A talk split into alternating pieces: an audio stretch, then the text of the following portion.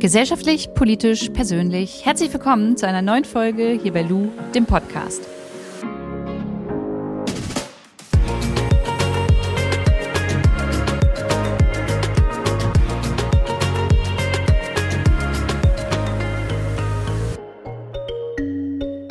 Werbung, bevor es in die Podcast-Folge geht. Ich habe hier gerade vor mir den neuen Stan Smith-Schuh liegen. Wer ihn nicht kennt und nicht weiß, wie er aussieht, das ist ein weißer Sneaker und hinten ist so diese ähm, grüne Fersenlasche ergänzt mit Stan Smith und Adidas als Schrift.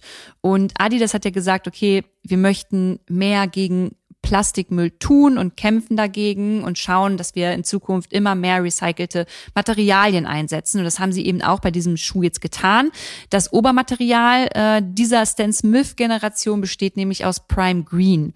Das ist ja so ein äh, Recyclingmaterial, das sehr hochleistungsfähig ist und auf der recycelten Außensohle ähm, platziert ist, die aus Gummi besteht. Und sie haben halt auch gesagt, okay, dann machen wir die Schnürsenkel auch noch, so gut es geht, nachhaltig beziehungsweise umweltfreundlicher und verschickt werden die äh, neuen Stan Smith Schuhe in diesem klassischen blauen Adidas ähm, Originals Schuhkarton, der zu 90 Prozent aus recyceltem Papier besteht. Wenn euch der Schuh interessiert, dann schaut doch einfach mal auf der Seite von Adidas vorbei oder gebt bei Ecosia einfach mal Stan Smith ein, dann wisst ihr überhaupt schon mal, wie der Schuh aussieht. Ich werde den jetzt mal testen und euch bald mal ein Feedback geben. So, jetzt geht's los mit der Podcast-Folge. Mein Gast ist heute Gianni Jovanovic. Und Gianni war vor einiger Zeit schon mal bei mir im IGTV, weil er mit drei wundervollen Frauen über das Thema Rassismus, Diskriminierung gesprochen hatte.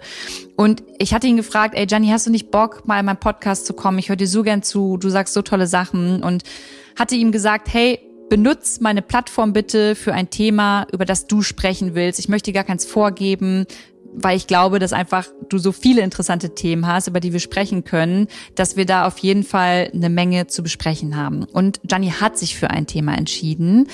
Ich werde ihn jetzt einfach mal hier selbst reden lassen und in diesem Sinne fragen, Gianni, wer bist du eigentlich und was machst du? Genau, also mein Name ist Gianni, äh, ich lebe in Berlin und in Köln. Ich bin verheiratet mit meinem Mann Paul. Seit jetzt 17 Jahren sind wir zusammen.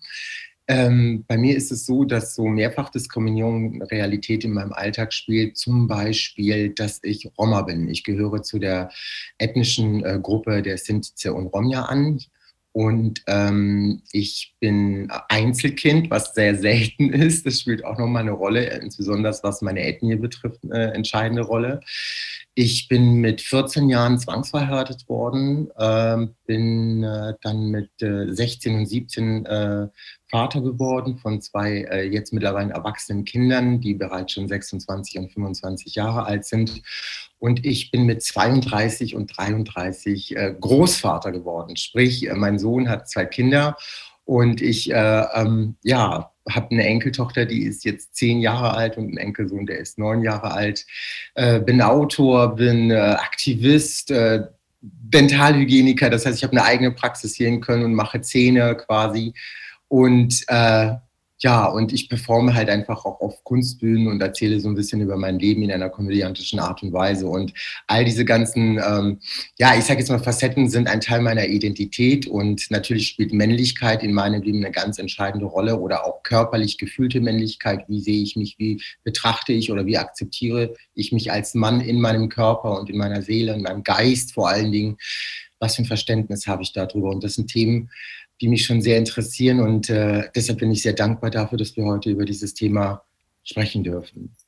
Und ich freue mich total. Und wenn man dir jetzt zugehört hat, dann weiß man eigentlich, dass es, ich könnte den ganzen Tag mit dir eigentlich reden und hätte so viele Fragen an dich. Aber wie du schon sagst, wir ähm, konzentrieren uns heute so ein bisschen auf das Thema Männlichkeit und auch Body Positivity, denn da habe ich bisher immer mit Frauen drüber gesprochen, aber tatsächlich nie mit einem Mann. Und tatsächlich ist so diese Männlichkeit und das, das, das Thema dazu, das eigene Körpergefühl, auf meiner Seite auch ein ganz wichtiges Thema, weil ich im Moment eher das Gefühl habe, dass ähm, Männer über dieses Thema nicht sprechen wollen und generell Feminismus und Selbstliebe sind so Themen, bei, bei denen viele Männer auf meinem Account sagen, pff, was, was soll ich darüber überhaupt reden und es äh, ist doch lächerlich, es gibt größere Probleme. Also wie bist du denn mit dem Thema so das erste Mal in Verbindung gekommen und warum ist es dir so ein wichtiges Thema? Also ähm, es geht ja nicht nur um männlichen Körper, sondern es geht ja an, an sich, müssen wir uns die Frage mal stellen, was bedeutet Männlichkeit oder was assoziieren wir mit Männlichkeit heute in diesem Zeitalter, in dem wir leben? Ähm, Männlichkeit oder die Virilität quasi, das ist das äh, Fachbegriff dafür. Ja, da spielen ein ganz wesentliches Rollenbildsdenken natürlich eine Rolle, dass Männer stark sein müssen, dass Männer einen athletischen, gut geformten Körper haben. Schon in der griechischen Antike hat man das an den Figuren gesehen, an den Säulen und so weiter. Männlichkeit bedeutet aber auch die perfekte Ästhetik auch immer in dem, was man tut, was man denkt und was man macht und wie man vor allen Dingen mit seiner Macht umgeht. Und diese perfekte Ästhetik, Ästhetik quasi der männlichen Attribute wird von Männern gesetzt. Und äh, da spielt natürlich Glaube, Konfession, Kultur, ähm, patriarchalische Strukturen innerhalb der Communities eine ganz, ganz entscheidende Rolle, wie wir als Männer heute unser Selbstbild oder unser Rollenbild verstehen. Und deshalb ist es für mich wichtig, mal damit auch aufzuräumen und zu sagen, zum Beispiel, dass ein Mann, der jetzt zum Beispiel 1,80 ist und 60 Kilo ist, wiegt, nicht weniger männlicher ist als einer, der irgendwie 120 Kilo Masse auf dem Buckel hat. Ähm, die Frage der Männlichkeit muss neu definiert werden und daraus entspricht dann natürlich auch das entsprechende Körperverständnis für den Mann. Ich kann für mich nur behaupten, dass ich durch meine körperliche ja, körperliche Biografie, sage ich mal, von Kindheit auf an bis heute, wirklich bis heute mit 42 Jahren, immer noch große, komplex behaftete Gedanken habe. Und ähm, das ist natürlich ähm, entscheidend auch durch die ganzen äh, Eindrücke, die man bekommt, ob es medial ist, ob es über Instagram ist oder auch in der allgemeinen Umgebung ich als schwuler Mann habe dann auch nochmal eine andere Visibilität, also eine andere Sichtbarkeit, weil nun mal einfach ähm, Körpergefühl, Vitalität, Fitness äh, bei sehr vielen Männern, äh, die schwul sind, eine ganz, ganz entscheidende Rolle spielen. Was ich glaube, dass schwule Männer schon ein bisschen äh, offener sind, was Flirten und Kontakte betrifft, äh, als jetzt vielleicht in einer heterosexuellen äh, Konstellation. Das ist aber auch wirklich nur eine Fußnote am Rande. Ich will das nicht pauschalisieren. Es gibt natürlich auch Frauen, die offensiv äh, mit, mit sich umgehen. Aber da spielt das schon eine Rolle.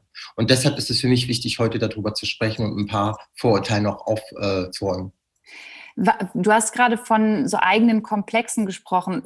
Kannst du mir da mal so ein, zwei Beispiele geben, bei was du sagst? Also was ist dein Struggle jetzt immer noch mit 42? Mein Po, meine Oberschenkel, mein Bauch. Du musst, musst, du musst denken, es war so, ich war immer als Kind, als, als kleines Baby war ich sogar untergewichtig, weil ich sehr, sehr dünn war und Lebensverhältnisse meiner Eltern damals sehr schwierig waren, weil sie als Flüchtlinge nach Deutschland gekommen sind. Und ich war sehr unterernährt, kann man quasi sagen. Obwohl ich in Deutschland geboren bin und dann wieder weg abgeschoben worden sind, kamen meine Eltern wieder zurück. Also es ist eine lange Story. Aber dieses Körperempfinden, dann irgendwann mal ein dickes Kind zu sein und ein offensichtlich sichtbares, queeres Kind zu sein, durch meine Interessen und durch die Umgebung, in der ich mich bewegt habe und mit den Personen, insbesondere mit Mädchen, viel Kontakt hatte, war schon mein Körper von vornherein stigmatisiert. Das heißt, als nicht heterosexuell zu gelten, schon als Kind, war schon für mich äh, traumatisch. Und dann irgendwann mal bin ich als Jugendlicher äh, übergewichtig gewesen, was in der Zeit mich noch mehr quasi ähm, fertig gemacht hat, weil das Problem war, auf der einen Seite merkte ich meine körperliche Homosexualität, also meine sichtbare cremige Art, sage ich mal. Und auf der anderen Seite merkte ich einfach, dass dieses Übergewicht einfach in der gesamten in meinem gesamten Space drumherum halt einfach nicht akzeptiert worden ist, sondern mir man gleichzeitig unterstellt hat, dass ich doof wäre, dass ich, äh, keine Ahnung, kein Wunder, ich bin nicht weiß und bin Flüchtlingskind. So nach dem Motto ist doch klar, dass der viel ich sag's jetzt mal, Triggerwarnung, viel fressen muss, damit er irgendwie überhaupt irgendwie einen Standard hat. Und jetzt hat das übertrieben. Dann hieß es auch sehr viele Jahre, dass ich ein Frauenpo habe, dass mein Gesäß aussehen würde wie eine Frau, dass ich nicht diese klassische V-Ebene habe, sondern eher die andere. Äh, das mich, was mich sehr belastet hat, also diese Geschichte, dass man mir gesagt hat, äh, im Fitnessstudio, im Sportunterricht, in der Schule, Gianni hat einen Frauenarsch, Entschuldigung für das Wort, aber ich muss das einmal kurz erklären, damit ihr versteht, was da abgegangen ist das war schon ziemlich äh, krass. Und heute ist es so, als schwuler Mann werde ich halt einfach auch natürlich nach der Form meines Buddies äh, beurteilt, äh, wie viel Muskeln, wie viel Haare äh, äh, und so weiter oder auch wie, wie groß mein Geschlechtsorgan ist zum Beispiel. Das sind auch so körperliche Dinge, die einfach äh, sehr stark im Fokus stehen. Bei vielen schwulen Männern, nicht bei allen, aber bei vielen ist es leider so, das ist die Erfahrung, die ich gemacht habe. Und das belastet dich, weil das halt natürlich eine Fremdbestimmung ist deines Körpers das sind so Dinge, die mir schon sehr das Herz gebrochen haben. Jetzt hast du ja gesagt, dass, dass du darauf, also dann auch angesprochen wurdest in der Schule oder auf dem Pausenhof oder äh, in deinem Alltag halt generell. Jetzt stellt sich mir die Frage, waren, also waren das tatsächlich eher Männer, die dich dann ja, danach beurteilt haben oder auch Frauen? Ähm, weil mich natürlich interessiert, ob innerhalb, also zwischen heterosexuellen Männern und homosexuellen Männern, das kann man natürlich nicht pauschalisieren, aber schon so eine, so eine toxische Verbindung irgendwie besteht, dass du halt anders beurteilt wirst. Weißt du, was ich meine? Ich weiß, was du meinst. Ne? Also die Geschichte im Fitnessstudio war zum Beispiel genau die, die von einer Frau gekommen ist. Also wir, waren, wir haben vorher Aerobic gemacht, in Frankfurt war das, und dann sind wir unter die Dusche gegangen und dann waren wir gemeinsam in der Sauna. Es war eine gemischte Sauna. Und dann sagte diese Frau zu mir, die ich mit, mit der ich zusammen trainiert habe, oh Gianni, du hast aber einen ganz schönen Frauenhintern. Und ich habe dann, ich habe es halt dann überlacht, ne, so überspielt, ne, aber das, das, ist mir schon auch passiert, so ist es nicht. Ich will aber nicht sagen, dass ich ausschließlich Ressentiments, was meinen Körper betraf, von Frauen bekommen habe, auch von Frauen. Aber die Wahrheit ist tatsächlich, dass es Männer waren, überwiegend, überwiegend Männer. Und ich würde auch gar nicht so behaupten, dass es überwiegend ähm, heterosexuelle Männer waren, sondern es waren dann, dann schon eher homosexuelle Männer, die das Problem irgendwie mit meinem Körper oder nicht hatten. Es gab aber auch welche, die meinen Körper aber auch sehr verexotisiert haben, verstehst du? Also auch sehr hypersexualisiert haben. Als nicht weißer Mann wirst du halt einfach auch äh, in eine bestimmte Rolle gedrängt, wo man dich sehen möchte, insbesondere in der der dominanten Rolle, weil halt eben diese Attribute nicht weißen Männern oder insgesamt Männern halt einfach auch unterstellt werden. Aber bei nicht weißen Männern spielt dann nochmal eine andere, ähm, ja, eine andere, andere Bilder nochmal im Hinterkopf eine Rolle. Ähm, das das ist so der Erfahrungswert. Also ich kann behaupten, dass Männer an sich eher diejenigen waren, die mir das Leben schwer gemacht haben. Ja, ich glaube, es ist halt total wichtig. Ich muss mich da auch immer noch mal so ein bisschen dran erinnern, dass man natürlich generell nichts pauschalisiert, aber auch schon darüber spricht, dass es da einfach auch ja gewisse Strukturen halt gibt, ähm, über die man einfach sprechen muss. Und ähm, ich werde ganz oft in die Schublade dann gepackt, ähm, ja, du, du hast ja Männer. Du hast ja immer was daran auszusetzen, wenn Männer etwas sagen. Und ich glaube, es kommt halt auf die Art und Weise an, wie man miteinander spricht. Und ähm, es ist ja nun mal so, ich meine, du hast am Anfang patriarchale Strukturen angesprochen und in denen leben wir ja immer noch. Also wie nimmst du die denn in deinem Alltag in Bezug auf deinen Körper so wahr? Du, das fängt schon mit objektiven Dingen wie Kleidung an, wie ich meinen Körper kleide. Also ich bin für dieses patriarchalische Denken oder ich sage jetzt mal für die Cis-Männer ähm, oft so eine Gefahr für ihre eigene Männlichkeit, weil ich durch meine Kleidung, wie ich mich kleide, mich gar nicht so wirklich in einem Gender äh, festsetzen möchte. Also ich laufe jetzt nicht sehr, ich laufe jetzt nicht wie Billy Porter rum, ja, oder wie Tarek Tesfu, den ich bewundere, sondern bei mir siehst du schon, da sitzt, ein, da sitzt schon irgendwie ein Cis-Mann, aber er ist schwul und das betont er natürlich auch durch seine Kleidung, weil sie halt einfach etwas extravaganter ist als jetzt die von einem Ingo von nebenan, sag ich mal. Und da merke ich dann schon, dass schon da das anfängt. Aber dieses, äh, Patriarchalische kommt aber auch wirklich in dem, indem ich die Art und Weise, wie ich vielleicht über bestimmte Themen rede, mit welcher Sensibilität ich auch spreche. Und dieses Sprechen gehört ja auch zu meinem Körper. Es ist ja nicht nur dieses visuelle, ne, dieses Männlichkeitsbild, wie, dass wir alle irgendwie Muskeln haben müssen, sondern es geht auch die Art und Weise, wie meine Attitude aus meinem Körper mit meinem Gesprochenen rauskommt. Das ist echt krass, so wirklich. Leute haben oder heterosexuelle Männer haben wirklich teilweise ein Problem damit. Sie sagen, du redest viel zu schwul, du redest wie eine Frau, du bist viel zu weich und so weiter, viel zu sensibel, das ist doch nicht männlich und so weiter. Und dann denke ich mir immer so, krass haben die Komplexe, krass habt, hab, ich denke mir, boah, eure Eltern die Gesellschaften, in der ihr groß geworden seid, haben echt große Fehler gemacht, Jungs, ne? Weil ähm, dieses Bild, wie männlich jemand sein muss, definiert ja auch, wie wenig schwul er auch sein darf in der Art und Weise.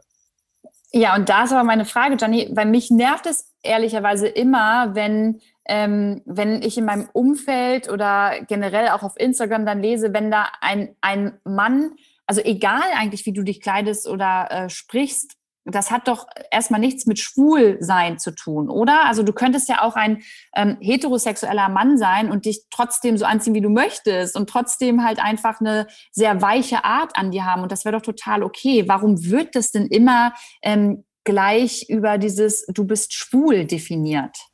Weil Schwulsein nicht männlich ist, weil Homophobie in dem Fall, ich habe ja eine Theorie, ich habe ja immer das Gefühl, die Männer, die heterosexuellen Männer, die mich für meine Männlichkeit angreifen oder für meine Homosexualität angreifen, haben vielleicht selber bestimmte Neigungen, die sie negieren müssen, weil sie es müssen, weil, ihren, weil ihr Umfeld das nicht zulässt oder wie auch immer. Und das ist so eine innere Abwehr, wahrscheinlich was das eigene betrifft, denke ich mir. Das ist das eine. Aber das andere, was ich auch denke, Luisa, ist, dass und hier geht es wirklich jetzt um was ganz Banales. Es geht um den sexuellen Akt zwischen zwei homosexuellen Männern. Es geht um Penetration und wer penetriert. Der heterosexuelle Mann ist derjenige, der in der Regel, das ist in der Regel, es gibt natürlich große Ausnahmen, Gott sei Dank, der die Frau penetriert. Damit wird auch das Machtverhältnis auch irgendwo in einer gewissen Form gemacht. Und diese Machtverhältnisse braucht man, um einfach auch dieses Virilität, also diese Virilität, diese Männlichkeit auch zu bewahren glauben sie zumindest. Und durch dieses, dich, die Frau zu penetrieren, vom Mann zu penetriert werden, ist fest verankert bei vielen heterosexuellen Paaren. Und dadurch, dass schwule Männer im Wechsel das machen, verstehst du, ist quasi eine Gefahr für den heterosexuellen Mann. Seine Urangst ist, von einem schwulen Mann penetriert zu werden.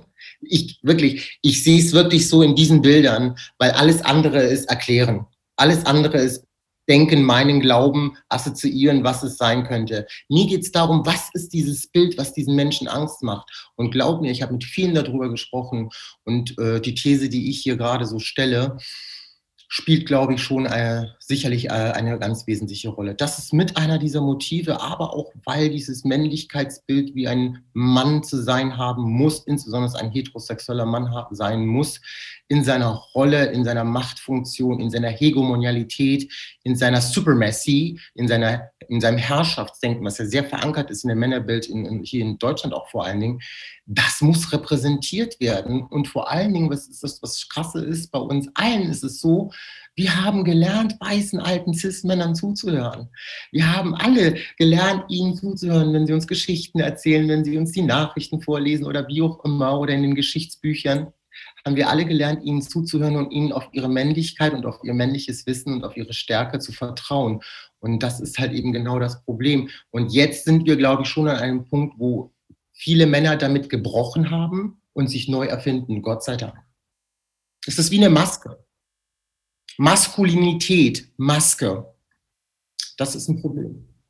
Glaubst du, also nee, andersrum. Wie erfährst du das Feedback von heterosexuellen Männern auf Instagram, wenn du über diese Themen sprichst.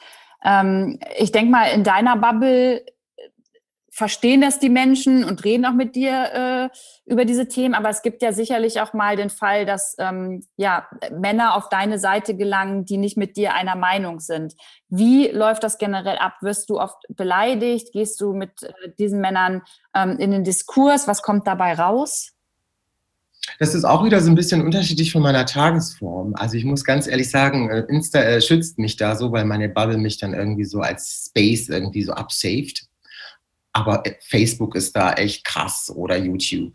Ähm, insbesondere bekomme ich von Männern, ähm, die, also in meinem Fall, die tatsächlich aus meiner Community kommen, aus der Sinti-Roma-Community, sehr, sehr viele von denen, die halt wirklich, also viele von denen, die mir schreiben, sind natürlich homophob. Ich will nicht sagen, dass alle so sind. Da bekomme ich schon krasse Sachen.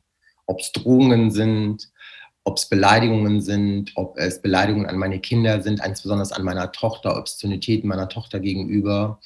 Oder aber, ähm, dass sie mir irgendwelche schrecklichen Videos schicken von irgendwelchen schwulen Männern, die irgendwie umgebracht werden.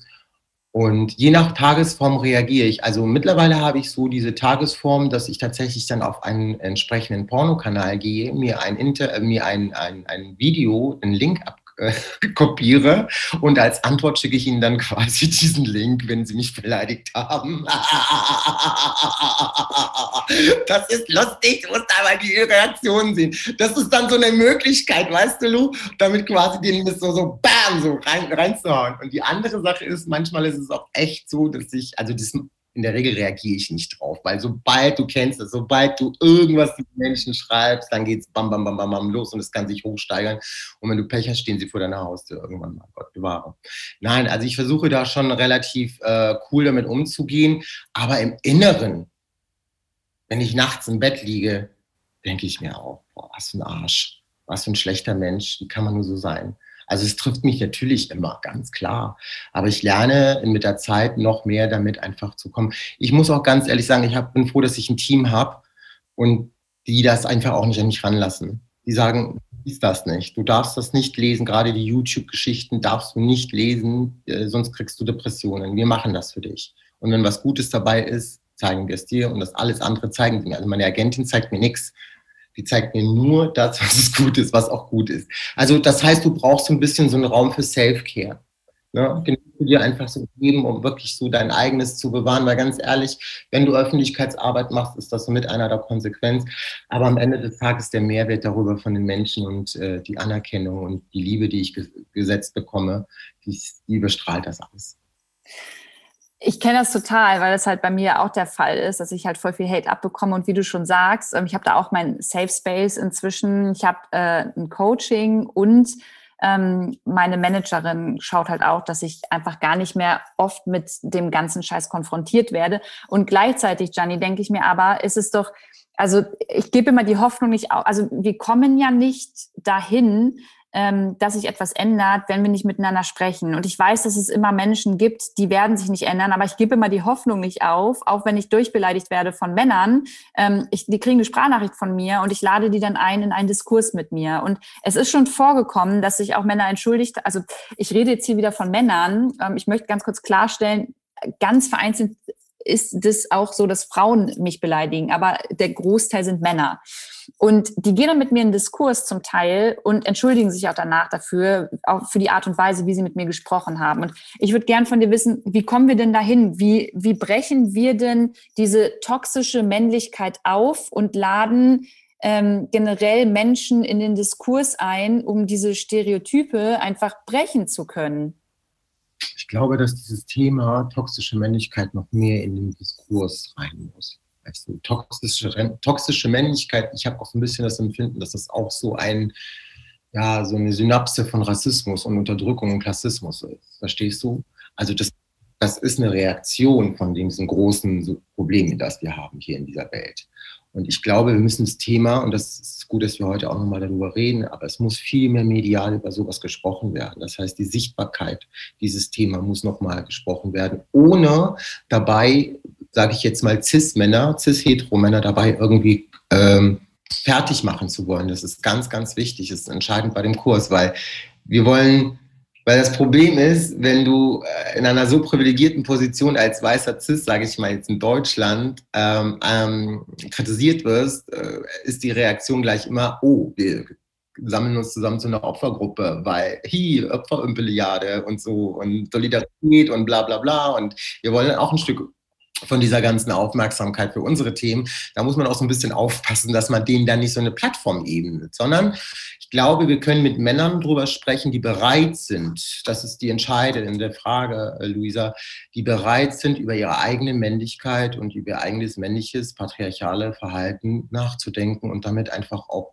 ja, eine Zäsur für sich selbst zu machen, etwas wegzureißen und vielleicht sich neu zu erfinden. Wenn wir diese Männer bekommen, und vielleicht die, die gerade so an der Schwelle sind und die mit Respekt und Achtung mit uns, mit dir, mit mir, mit anderen Menschen über dieses Thema diskutieren und wir es tatsächlich schaffen, über auch dieses schwierige Thema, aber einen safen Denkraum, einen Denkraum zu schaffen, wo wir sprechen können am Ende darüber. Und selbst wenn dieses Thema wirklich so hart ist für alle, ist es wichtig, dass innerhalb dieser Kreise, in dieser Spaces, wenn man über dieses Thema spricht, Respekt und Achtung voneinander äh, stattfindet, weil muss ja nicht sein. Es wird kein, es wird nie Männer geben, die deiner oder meiner Meinung sind, sondern die werden sagen, nee, nee, nee, nee. Aber der Respekt und die Achtung und die Toleranz aus dem Gespräch muss körperlich, körperlich vor allen Dingen auch zu erkennen sein. Und deshalb glaube ich, ist es wichtig, dass man dass gerade auch Menschen der Öffentlichkeit, die selber mit ihrer Männlichkeit äh, Probleme haben, darüber sprechen. Also wir brauchten, man braucht da schon so, ich sage jetzt mal, äh, Testimonials, äh, die dann wirklich über diese Thematiken sprechen. Wir brauchen viel mehr äh, Kommunikation über das Thema, Diskurse. Und wir müssen vor allen Dingen auch ähm, Männer zu, zu Wort kommen lassen, die tatsächlich, sage ich jetzt mal, so richtig scheiße waren als Sexisten und als sonst irgendwas und die heute, keine Ahnung, Wale retten oder so. Verstehst du, was ich meine? Also den Wandel zu sehen, was war's und wie hast du es geschafft und wo bist du jetzt? Ich bin da vielleicht nicht so ein gutes Beispiel, weil ich ein schwuler Mann bin, weißt du, und dann schon von vornherein irgendwie so musste, aber so, ein, so eine krasse Hete, sage ich jetzt mal, so, die erstmal so richtiger äh, krasser Typ war und jetzt irgendwie voll der weiche Flummi geworden ist und trotzdem irgendwie männlich ist, den würde ich gerne zuhören der kann ja auch beides sein. Also es ist, das ist doch genau das, ähm, was ja auch wichtig ist.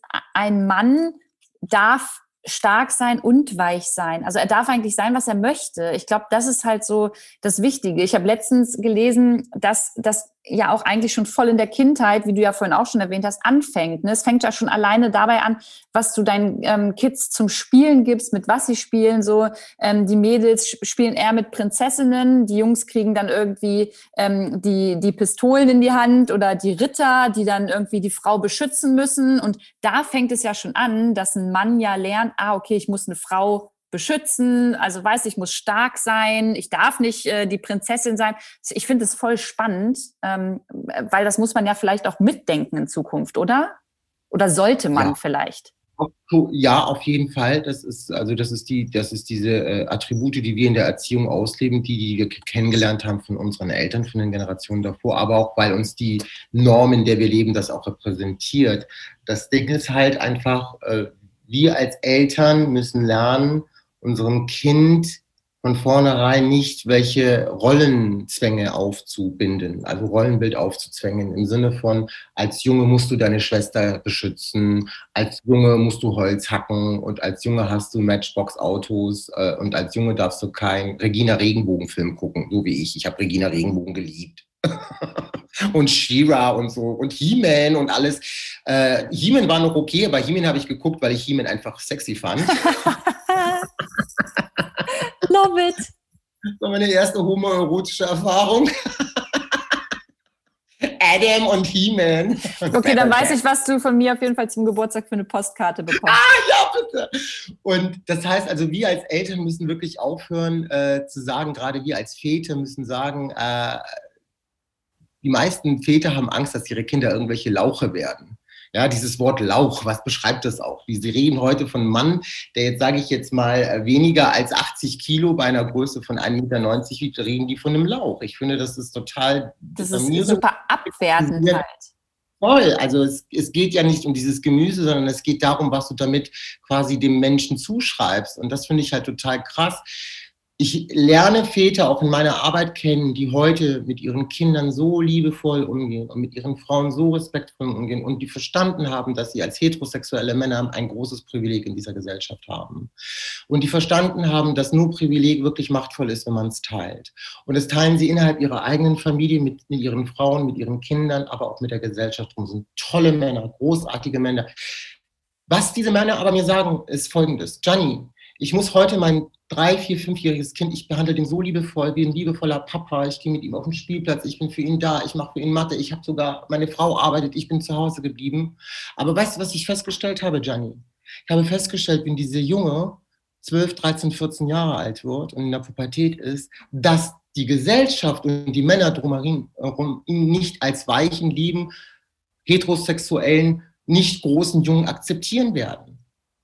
Und das heißt, Väter werden darauf getrimmt, irgendwann mal ihre eigenen Söhne zu brechen. Wir werden gebrochen. Irgendwann mal werden wir gebrochen. Man merkt das ja auch, was auch den körperlichen Umgang zu, zu, zu Vätern betrifft. Ich sehe das ja. Mein Sohn zum Beispiel ist jetzt 26. Und Nino, das habe ich so stark projiziert und da habe ich mich so dagegen, da habe ich auch so viel kämpfen müssen, weil meine Mutter und mein Vater gesagt haben, das wäre nicht normal. Äh, Nino ist mit heute noch teilweise, wenn wir hier in Köln auf der Ehrenstraße oder in Berlin rumlaufen am Kudamm, dann hält mein Sohn meine Hand. Das sieht dann so aus, als wären wir ein Paar. Verstehst du? Aber das macht er nicht, weil er sagen will, äh, dass er schwul ist und Nino ist heterosexuell. Aber dieses, dieses körperliche, dieses, dieses mit der Hand halten, dieses sich anfassen, als Männer. Das gibt es in der Gesellschaft heutzutage nicht mehr. Es kommt langsam. Ich merke, dass es in der südländischen Community schon der Starkfall ist. Also bei mir zum Beispiel, bei uns Roma, sind Männer auch sehr körperlich miteinander die tanzen miteinander, die drücken sich, die küssen sich. Das ist bei uns relativ normal. Aber hier in der Mehrheitsgesellschaft ist es nicht normal. Und das wird sofort als schwul oder nicht männlich assoziiert. Und das ist genau das Ding. Das heißt, wir müssen uns trauen, uns gegenseitig die Stirn zu küssen, liebe Männer. Das heißt, wir müssen uns körperliche Liebe und Zuneigung geben, ohne dass da irgendjemand sexuelle Gedanken oder Hintergedanken hat, weil das ist nichts Sexuelles.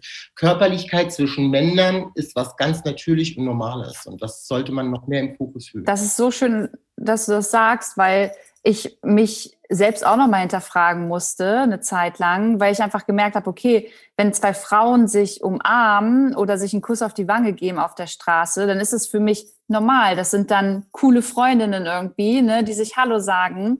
Und sobald es zwei Männer auf der Straße tun, gab es eine Zeit, ähm, in der ich dann auch gleich dachte, ah, also ja, ist ein schwules Pärchen. Also ich habe die gleich unter homosexuell ähm, in die Schublade gepackt. Das ist so mega das krasse Schubladendenken. Und du hast voll recht. Es ist einfach äh, warum sollen zwei Männer nicht Körperlichkeiten austauschen dürfen, ohne in diese Schublade gesteckt zu werden? So, das ist krass.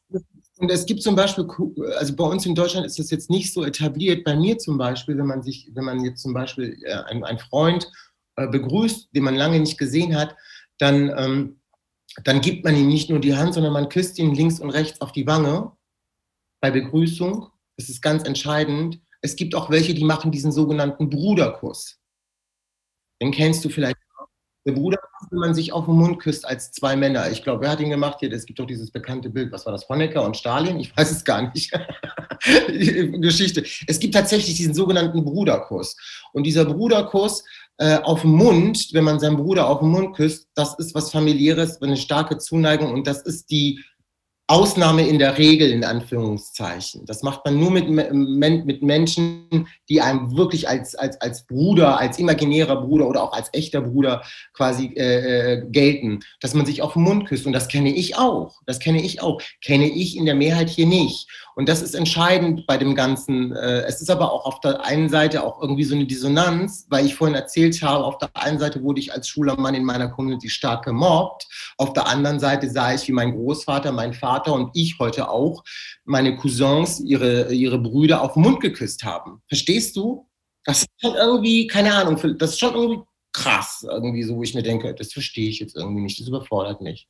Aber da müssen wir hin. Wir müssen wirklich dahin zu sagen, dass wir einfach Körperlichkeiten, Zärtlichkeiten, äh, miteinander Interakt Interaktion einfach nochmal neu definieren als, als männliches Bild. Und wenn da viele kluge Männer und kluge Frauen dabei sind und wir diese Denkräume dafür schaffen, dann glaube ich, können wir was Schönes Neues in unsere Gesellschaft setzen. Finde ich auch. Ich finde, das hast du ganz schön gesagt, weil ich glaube, das ist nämlich der springende Punkt. Es geht ja heute nicht nur darum, dass ähm, Männer etwas ändern müssen. Ich habe dir ja gerade gesagt, ich habe ja auch dieses Schubladendenken noch tief in mir irgendwo, ähm, sondern generell wir Menschen. Wir Menschen äh, müssen uns, glaube ich, immer noch mal challengen in Zukunft, dieses Schubladendenken abzulegen und einfach off offener generell auch zu sein und vielleicht aber auch mal was zu sagen, weil ich weiß ähm, von meinen äh, ZuhörerInnen, dass es da welche gibt, bei denen die Familie noch einfach am, am Essenstisch dann in diesen älteren Generationen halt noch sagen, ja, ist ja voll schwul oder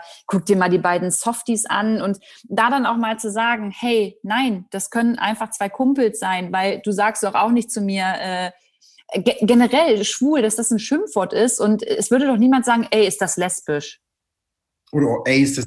Es gibt eine ganz süße Anekdote, die ich dir erzählen muss. Die ist dann Gott sei Dank ganz lieb ausgegangen. Und zwar im Rewe, wie lange ist es her? Vier, fünf Monate oder so hier. Äh, jetzt habe ich dieses Wort gesagt. Ich kann es rausschneiden. Hashtag genau. ist keine Werbung. Hashtag keine Werbung. Also ich war in einem Supermarkt und äh, stand da vor diesem äh, ja, Milchproduktregal, was da so hinter dieser Glaswand ist, Glasdings und war gerade an einem Joghurt dran irgendwie. Und dann kommt ein junges Pärchen, ein junges heterosexuelles Pärchen, ein bisschen durch den Wind, keine Ahnung.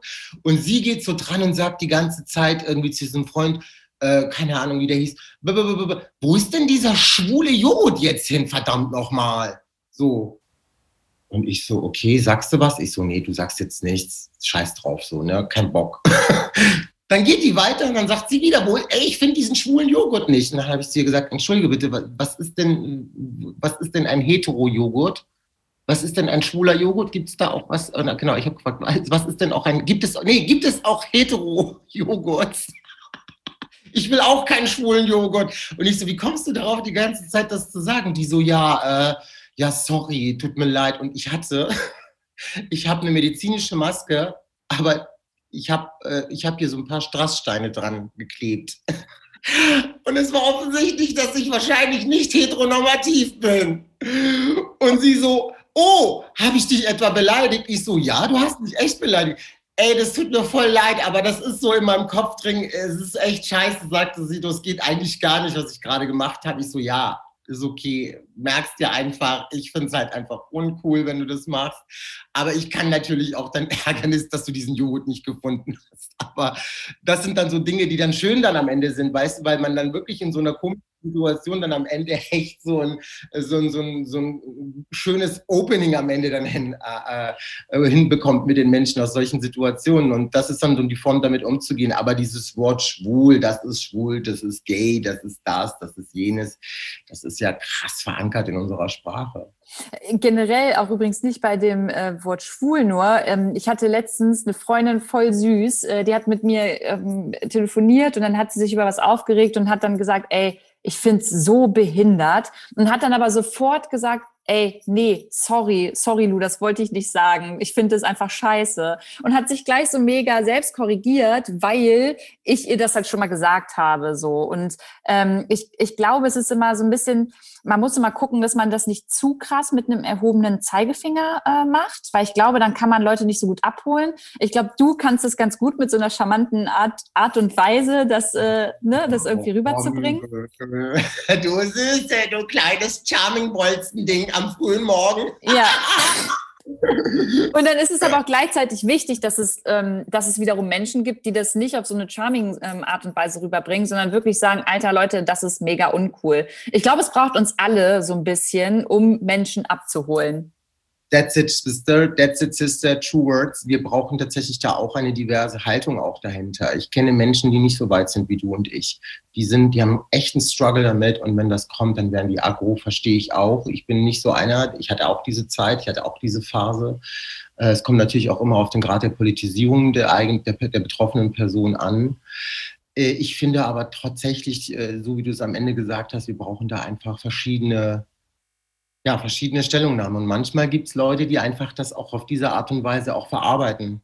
ich mache das halt eben auf dieser charming Art, aber wenn ich äh, eine, ich sage jetzt mal eine schwarze lesbische Frau, die so viel Scheiße jeden Tag erleben muss in ihrem Leben, in ihrer Identität, da kann ich schon verstehen, wenn die dann nicht irgendwie so macht, sondern Absolut. dann sagt, hey, yo, what's the problem? Das ist the problem und so weiter. Ne? Ja, also voll. Hier ist das Problem und hört hin oder keine Ahnung, geht mir am Buckel vorbei oder so. Ja, ne? das ist gut, dass du das nochmal gesagt hast. Das ist abschließend ey, zuhören und versuchen auch sich, glaube ich, in Menschen rein zu, zu versetzen. Ich glaube, das, das ist der Spirit, den wir brauchen, um unsere Gesellschaft ein Stück weit besser zu machen. Und ich finde es voll gut, dass du auch über das Thema Männlichkeit so offen sprichst, weil das brauchen wir besonders in den sozialen Medien tatsächlich.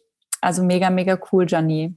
Ja, und ich will einfach nur noch klar machen, dass es, ähm, dass wir jetzt auch als Männer in diesen Fortschritt gehen müssen, unsere eigene Männlichkeit neu zu definieren. Ähm, der Feminismus, der hier in Deutschland betrieben wird, wird Gott sei Dank gesehen und äh, da ändern sich sehr viele Narrative. Ich glaube, es ist wichtig, dass der Mann an sich äh, vom äh, perfekten Buddy, vom Krieger, vom Ernährer, vom Beschützer, von dieser Rolle mal so ein bisschen nochmal innehält und sagt, es ist an der Zeit, neue Narrative in unsere Männlichkeit zu setzen und ein Mann, der weich ist, ein Mann, der menschlich ist. Und das ist eigentlich diese, die, die Message, Luisa. Es geht hier auch nicht nur um Männlichkeit oder um Weiblichkeit. Es geht darum, was für ein Mensch möchte ich sein. Das war so ein schön, schönes Abschlusswort, Gianni. Das würde ich genauso stehen lassen und allen ZuhörerInnen hier nochmal ähm, mit auf den Weg geben. Bitte, bitte schaut bei Gianni vorbei. Ich äh, hau euch seinen Instagram-Kanal auf jeden Fall nochmal in die Show Notes und ich hoffe, Gianni, dass wir du bist ja super busy, aber wenn wir irgendwann die nächsten Monate nochmal Zeit finden für eine neue Folge, weil du so viel zu erzählen hast, würde ich dich sehr, sehr gerne hier wiedersehen. Auf jeden Fall, weil ich glaube, auch wenn wir beide schon in unserer Lebensrealität andere Herausforderungen haben, denke ich, dass wir sehr viele Andockstellen an unseren Inseln haben und die sind interessant. Also ich glaube gar nicht, dass das, was uns trennt, eigentlich das Interessante ist, um zusammenzuwachsen, sondern eher das, was uns verbindet. Und deshalb ich bin gespannt, wo der Weg hinführt. Mach's gut. Bleib gesund, vielen Dank. Alles Liebe den ZuhörerInnen.